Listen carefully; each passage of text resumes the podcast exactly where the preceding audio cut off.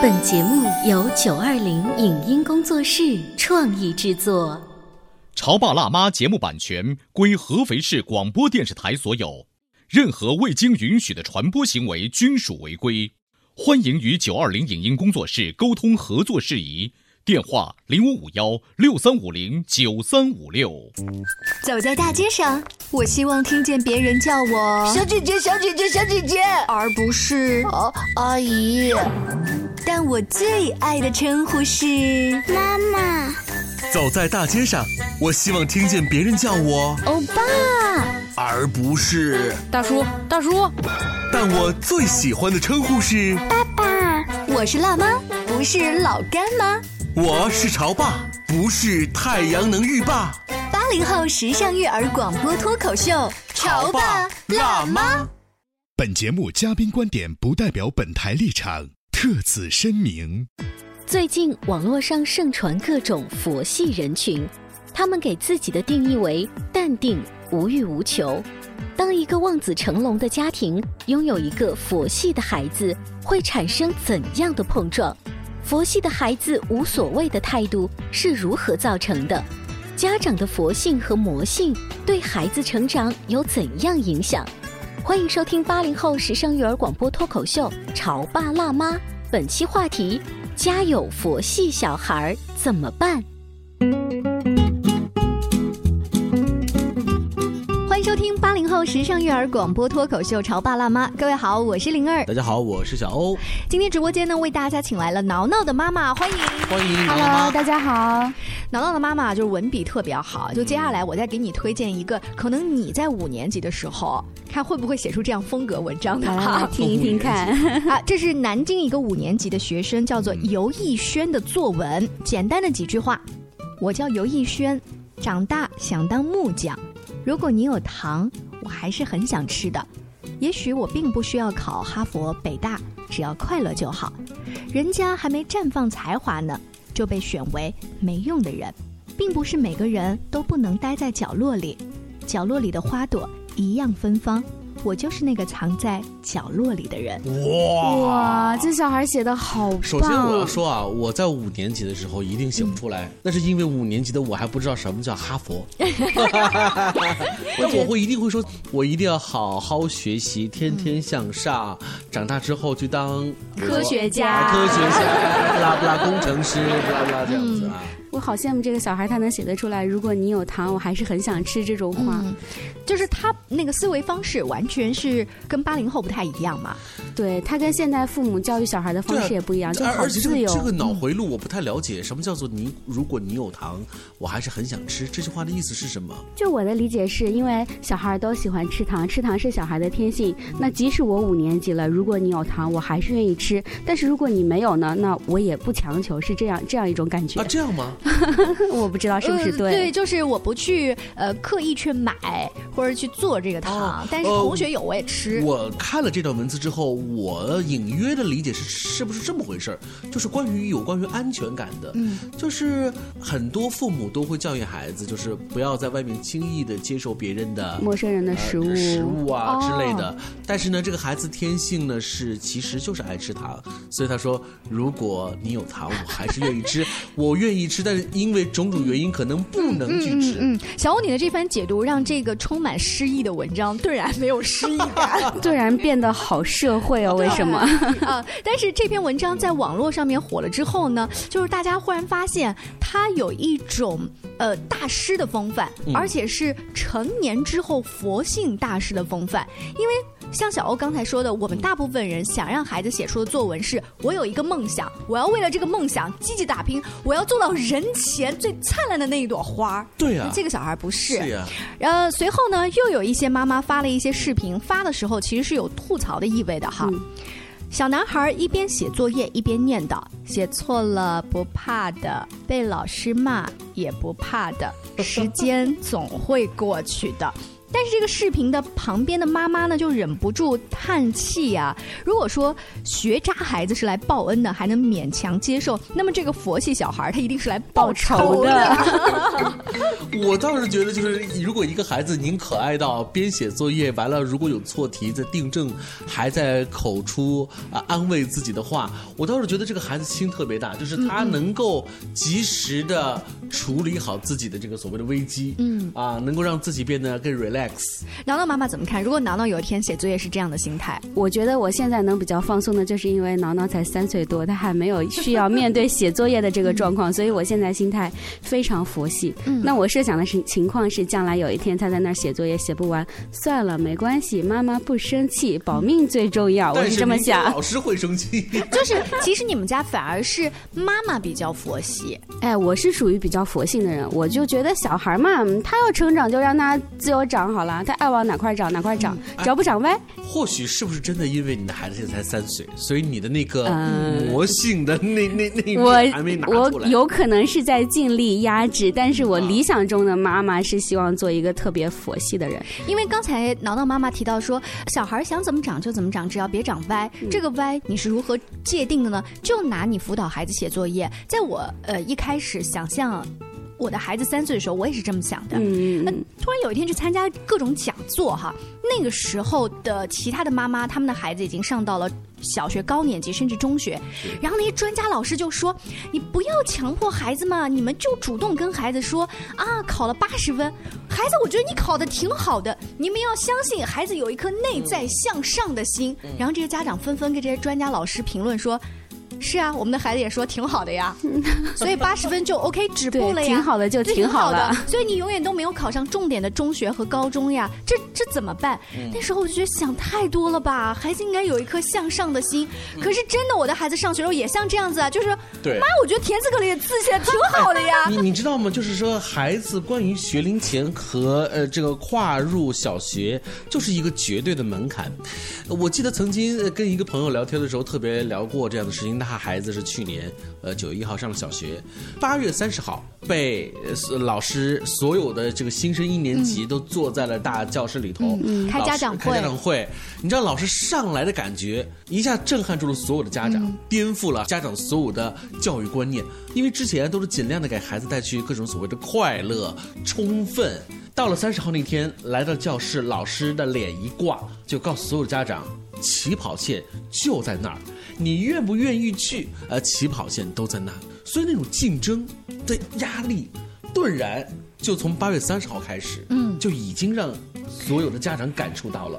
小欧，你说到起跑线，我是这么觉得的。我觉得起跑线是一个大人的这个控制欲。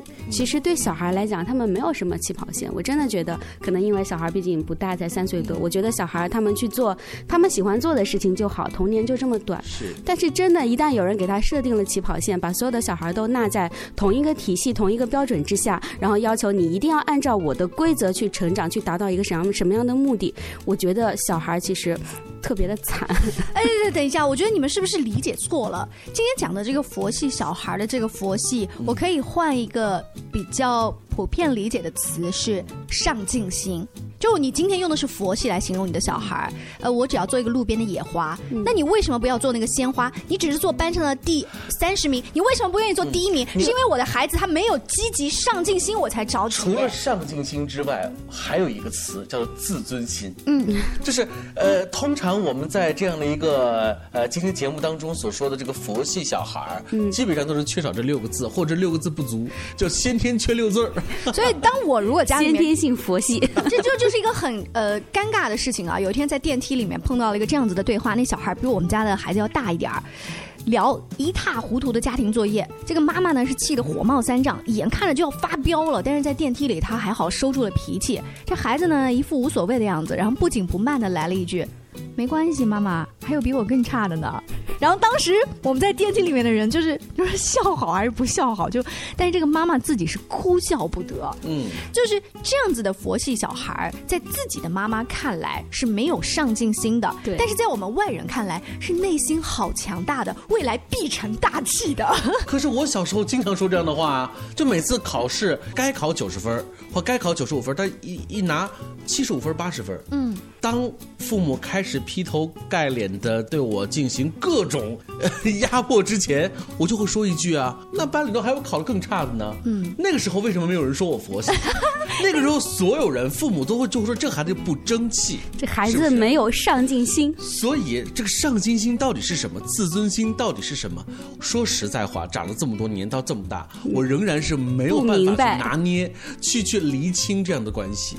我觉得小欧，其实你说到一个重点，就是你说你小时候明明可以考到九十分，该考到九十分的时候考了八十分，那就是这个该到底是什么？我觉得这个该就是一个小孩他本身可以达到的这个能力跟水平。那家长要做的，佛系家长也好，或者是魔系家长也好，他们要做的就是把小孩这个该的东西给他拿准。那佛系的到底该该不该拿呢？呃，这么分享一下吧。呃，我高中毕业之后第一次高考。考的是特别失败，然后我爸在家跟我姑姑聊天，姑姑的孩子也是考得很失败，然后呢，姑姑就问我爸，他说：“那我想让我儿子复读。”他说：“你们家丫头怎么样？”我爸说：“我想让他读，但是他不想读。那现在看他自己。”我当时是坚定的跟我爸说：“我不读。”后来有一天，我爸喝了酒，他特别难过。他在家里有一点那种要哭的意思，跟我妈聊天。他说：“我的女儿，我一直以为我很了解她，我知道她能担多重的担子，没想到这一次她给我撂挑子了。”嗯我爸真的就说这么感性的话，也是因为我爸这番话让我觉得，其实我一直以为我爸不了解我，我爸是对我放任自由、很佛系的家长，但其实不是，他内心是有这个要求的。也就是我爸这番话让我决定，我还是去复读。哦，所以你刚才提到了一个，就是表面上。很佛系，但是内心有要求，他还是有要求的。所有的家长其实对子女内心都是有要求的，只是有可能佛系的家长的表现就是我不会明确提出来给你这个约束，但是魔系的家长就是啊，你今天一定要怎么怎么怎么样。我觉得佛系跟魔系的区别是在这里。挠挠妈说的这番话，我突然想到了一个状态，就是刚才你说你的父亲是外表看上去蛮佛系的，嗯，但内心呢还是有要求的。现在大多数的家长会不会存在这样的一种情况，就是外表看上去是特别有要求、嗯，特别魔系的，但其实内心会有一个所谓的尺度，就是，唉，真不搞不好也就算算了。那到底是哪个好呢？这个到底是内紧外松还是外松内紧哪个好呢？我们稍微休息一下，广告之后接着聊。你在收听的是《乔爸拉妈》，小欧零二。你变成更好的爸爸妈妈。潮爸辣妈播出时间：FM 九八点八，合肥故事广播，周一至周五每天十四点首播，二十一点重播。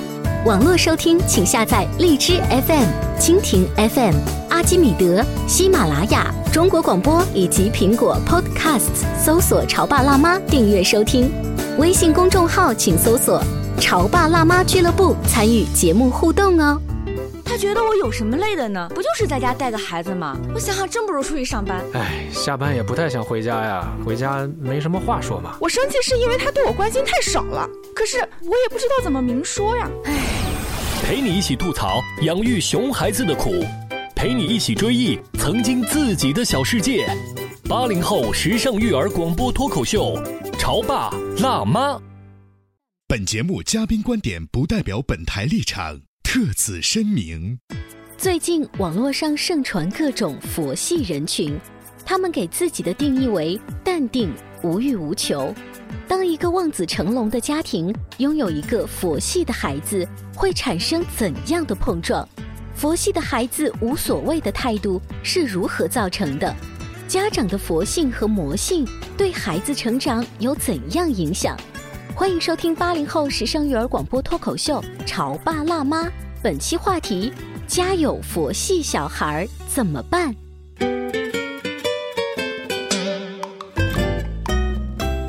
之后，欢迎您继续锁定《潮爸辣妈》。我们的节目在荔枝 FM 当中可以搜索“潮爸辣妈”，就可以每一期要订阅收听。对啊，当然了，我们的微信公众号“潮爸辣妈俱乐部”也会定时和你在手机端见面。嗯，我们今天聊的这个话题呢，叫做“佛系小朋友”。所谓的“佛系小朋友”，就是说考试看上去考了一个不理想的分数，这个孩子首先自己会特别的 relax。但是呢，我们在节目的上半部分的最后呢，说到了就是可能会家长会有一些不一样的这种要求和不一样的策略。我在想，外表很紧张，但是内心放松，可能跟这个时代的物质基础有关系。就是大家会想，如果你真的没有考好，你真的没有找到一份好工作，爸爸妈妈养你几年也不是不可能。就不像呃，就是以前的话，你必须出去找工作，你们饿死了呀，对不对？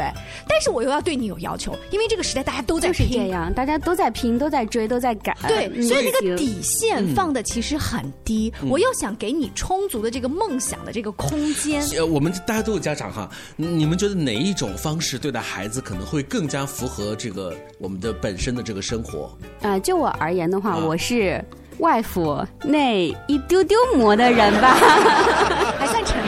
好不愿意承认自己这一点。我觉得你还算诚实了，但是外佛的这个是不是就是 表面现在这种育儿大环境熏陶的？哎、对，因为很多育儿专家都说，哎呀，顺应孩子的天性就是最好的妈妈。嗯孩子最需要的是妈妈的爱，而不是妈妈给你一定要什么样的生活。但我恰恰就这几年会觉得要反过来，就是要外表要很紧，就对孩子是要有要求的，让孩子知道，其实如果我过不到这个红线，达不到这个要求的话，妈妈真的会打屁股。但其实我内心是宽容的，就是如果你真的妈妈，可是我看不到你的内心。我永远看到的是那张紧绷的这张脸。我觉得小欧讲的特别好，小孩怎么知道你的内心是什么样的呢但你？但你知道吗？就像你们刚才讲的，如果是我的外表是宽松的，其实你内心是紧的话，就让我觉得妈妈你始终在戴着面具在生活。就是我终于有一天我会长大到一点点，差不多到十多岁的孩子，他能看破的，他知道你一直在假牙在扮演呢。就你今天告诉我说，呃，钢琴可以不要练，但是如果我考不过十级，我又死翘翘。我觉得是这样的，要跟小孩树立一个目标，就是比如说我让你去学这个钢琴课，那我希望你学的目的是什么？我们把这个目的给约好，比如说就考个几级。那这样在这个阶段内，你自己去规划你的时间，你反正你只要考上就行了，我不管你什么方式考上，不管你练不练。但是实际的情况是，如果这个目标定在那儿，我没有严格按照时间管理的方式去执行的话，小孩最后肯定考不上。对，哎，听你们俩这个争啊，我突然想起了刚刚下线的那部电视剧，嗯叫《人不彪悍枉少年》。嗯嗯嗯你还记得在里面其中的那个角色就是女一号，嗯叫做杨大奔啊、杨希，她其实从小到大都是一个学习成绩爆烂。对，学渣。她的哥哥很好，是个学霸，所以呢，父母呢对呃杨希这个女主是完全没有要求的，嗯就你快乐的活着，野蛮生长就野蛮好生长无所谓。可是呢，他在他这个最后的高三的紧要关头的时候呢，因为自己的一些变化和认识了一些很棒的同学，他发生改变了，嗯他的学习成绩也慢慢的有所改变。其中有一场戏，爸爸说了这么一句话：哲熙啊，不管你成绩好不好，你都是爸爸的宝贝女儿啊。爸爸本来想啊，家里有你哥哥这么一个高材生的就够了，你成绩好不好都无所谓，只要你开心就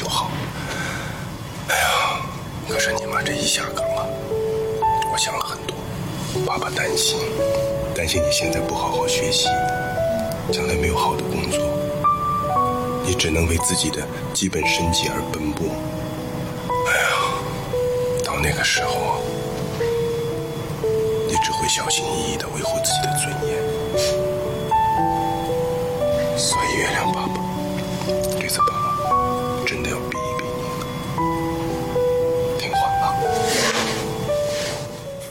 这番话和放在了这个情景当中，和我们今天所说的这个所谓的佛系小孩儿，您觉得特别的贴切，对不对？呃，这样一说的话，就是这个小孩本身是不是佛系？嗯。他一旦佛系之后，他会让你这个家长啊，是变得特别焦虑，还是像刚才小欧说的那个电视剧当中变得，哎，我跟他一起也随意好了，我们也佛系对，好我们也佛系，大家都佛系，全家都佛系之后呢，我就对你没有什么要求了，然后我们全家看起来都不上进，然后突然你有一点点起色，哎呀，好开心，皆大欢喜。所以从这个角度来讲的话，是不是因地制宜会更好一些？因为每一个孩子就像是世界上当中的的每一片树叶，切，小欧不一样，你别在这失忆了，你别忘了那是首先是电视剧，而且这电视剧当中还设计了一个他的学霸哥哥，也就是说从父母的角度的话，他已经有一个能上北大、呃清华的哥哥在那儿了，所以这个妹妹，哎呀，就是女儿嘛，迟早有天是嫁出去的，她的父母是有个这样的心态，好小？欧，你知道我想说什么吗？就自从灵儿家里的小宝上了小学以后，灵儿小姐姐明显整个人抓狂起来了。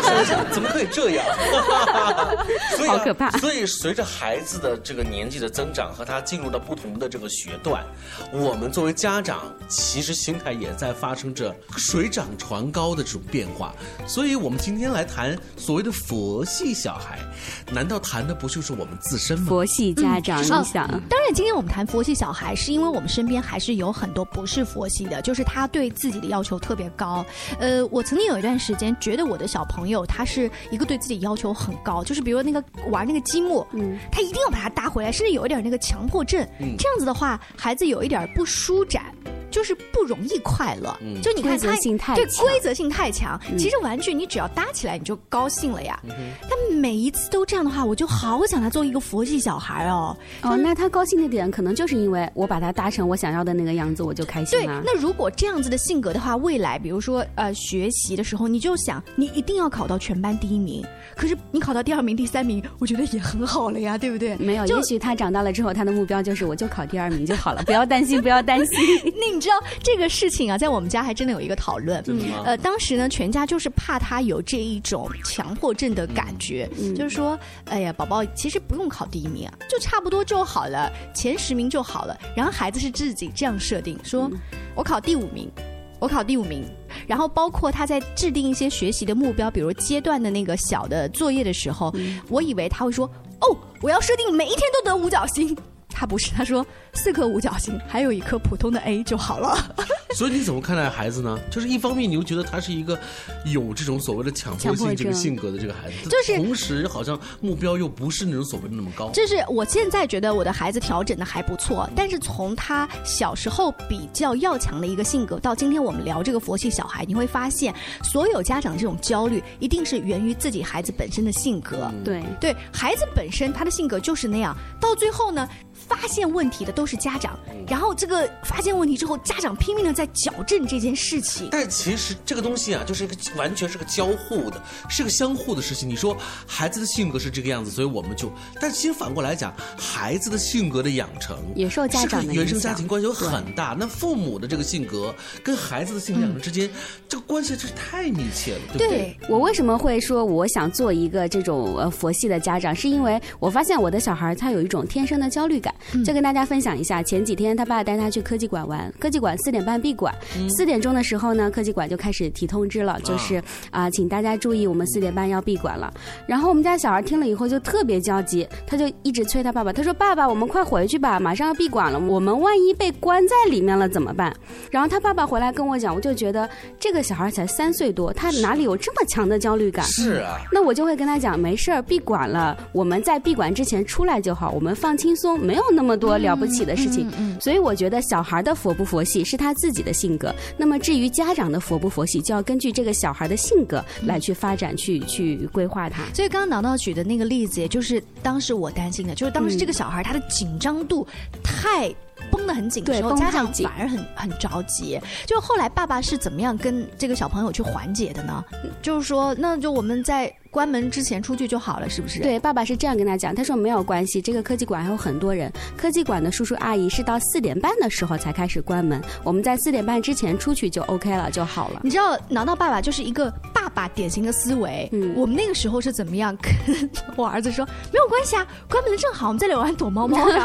然后我的儿子就是，谁要跟你在这里面玩躲猫猫啊？妈妈，你快点出去。就小孩其实他都有他的规则跟焦虑感，就是这这是一个规则意识，对我们不能把它解释成为这种焦虑，是因为他首先认可了一个规则，对，在面对这个规则的时候，他本身又对于时间没有这个概念，嗯，所以就变得那种莫名的那种对，小孩不知道四点半跟四点中间隔半个小时呢，就是下一秒可能就四点半了，我要出去了对，。所以我们作为家长来讲，碰到一个孩子一块璞玉，我们如何雕琢和如何好好的守护，其实是需要我们。通过我们这样的潮爸辣妈这样的节目，来不停的去聊，不停的互动的。嗯，今天也非常高兴，请到了囊囊的妈妈做客直播间。至于是不是佛系，小朋友很多的这个性格是，当然有遗传基因的地方在，但是。你可能无形当中对你工作的较真儿，对你生活的不放松的心态，是会影响你孩子的这一种性格的形成。原生家庭的潜移默化，还有就是镜子这样子，他看得到更多育儿的一些技巧，两性关系的沟通，大家都可以在微信公众号搜索“潮爸辣妈俱乐部”。下期见，拜拜，拜拜。以上节目由九二零影音工作室创意制作。感谢您的收听。